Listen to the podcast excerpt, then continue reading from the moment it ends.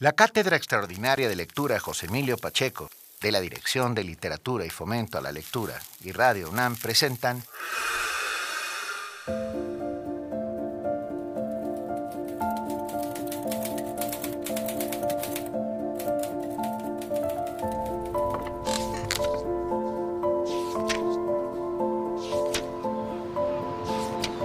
José Emilio Siempre, con guiones y voz de Laura Emilia Pacheco.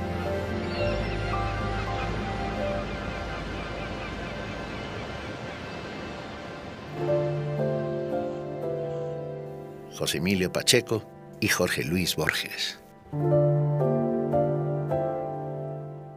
No nos cuesta mucho imaginar a dos lectores. Dos hombres volcados sobre sus libros. Dos hombres en silencio descifrando signos. Dos hombres que de tanto leer se hicieron escritores. Dos hombres que también fueron niños lectores. Un niño argentino en Buenos Aires lee en inglés Don Quijote de la Mancha. Un niño mexicano lee a Salgari, a Julio Verne, lee todo lo que a su paso y curiosidad encuentra. Todo gira, niños, hombres, libros, en torno a una biblioteca.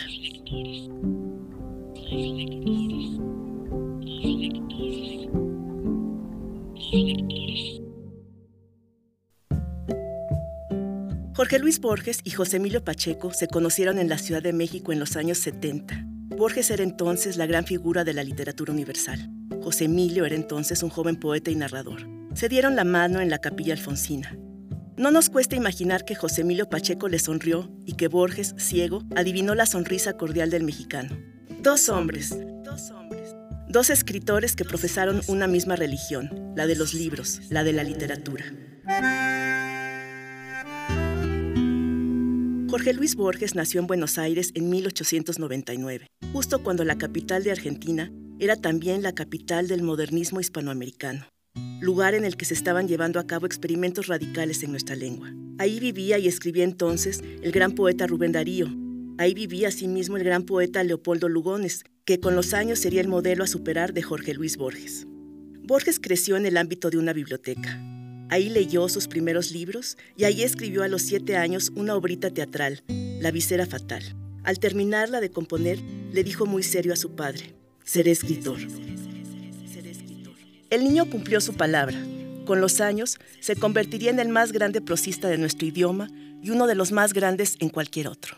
Renovó, bajo la influencia de modelos anglosajones, el idioma español Quiso ser moderno cuando era joven y con varios de sus amigos fundó un movimiento de vanguardia conocido como ultraísmo. Más tarde comprendió que un escritor, escriba lo que escriba, está condenado a ser moderno. Para ganarse la vida, al igual que José Emilio Pacheco, Borges ejerció el periodismo literario llevándolo a alturas todavía hoy inalcanzables. Una tarde de 1938, subiendo unas escaleras en su casa, Jorge Luis Borges se golpeó accidentalmente la cabeza con el filo de una ventana abierta. Estuvo a punto de morir. Cuando salió de ese grave trance, le dictó a su madre, doña Leonor de Acevedo, un cuento titulado Pierre Menard, autor del Quijote.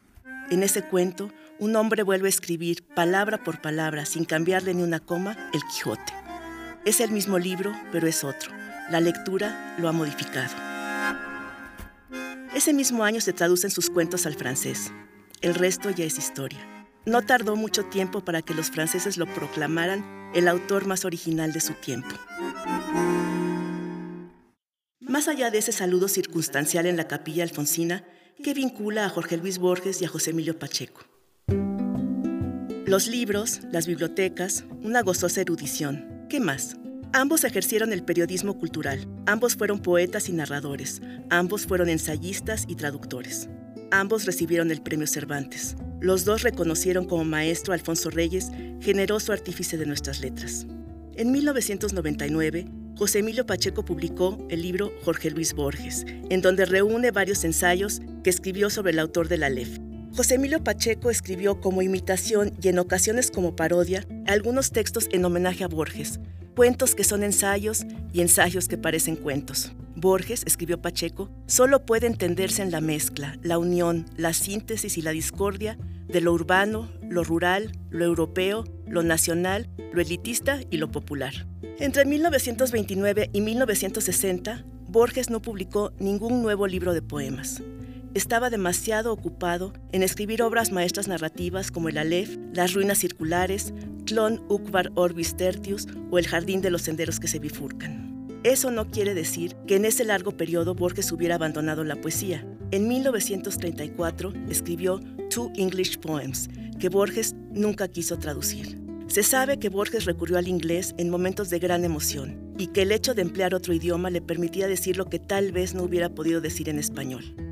José Emilio Pacheco tradujo por primera vez esos poemas que el lector puede encontrar en su libro Aproximaciones.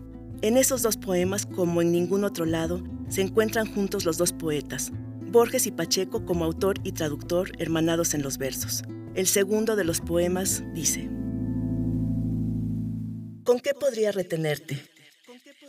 Te ofrezco esbeltas calles, puestas de sol desesperadas, la luna de suburbios mal cortados. Te ofrezco la amargura de un hombre que ha mirado largamente la luna solitaria. Te ofrezco mis ancestros, mis muertos, los fantasmas que los vivos han honrado con bronce, al padre de mi padre que murió en la frontera de Buenos Aires, con dos balas que atravesaron sus pulmones, barbado y muerto, a quien amortajaron sus soldados con una piel de vaca a ese bisabuelo de la línea materna que comandó con 24 años una ofensiva de 300 hombres en el Perú, ahora solo fantasmas sobre monturas desleídas. Te ofrezco, sea cual fuere, la sapiencia que contengan mis libros y la hombría y el humor que contenga mi vida. Te ofrezco la lealtad de un hombre que jamás ha sido leal. Te ofrezco el núcleo duro de mí mismo que he guardado, de algún modo. El corazón central que no comercia con palabras, no trafica con sueños y no tocan el tiempo ni el placer ni las adversidades. Te ofrezco la memoria de una rosa amarilla vista al atardecer algunos años antes de que nacieras. Te ofrezco explicaciones de vos misma, teorías de vos misma, auténticas y sorprendentes noticias de vos misma. Te puedo dar mi soledad, mi oscuridad, el hambre de mi corazón. Intento sobornarte con incertidumbre, con peligro, con derrota. José Emilio siempre.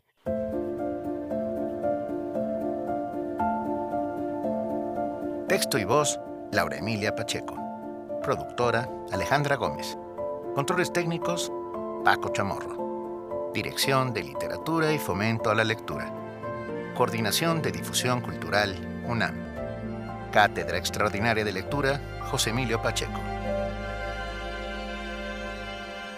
Radio UNAM.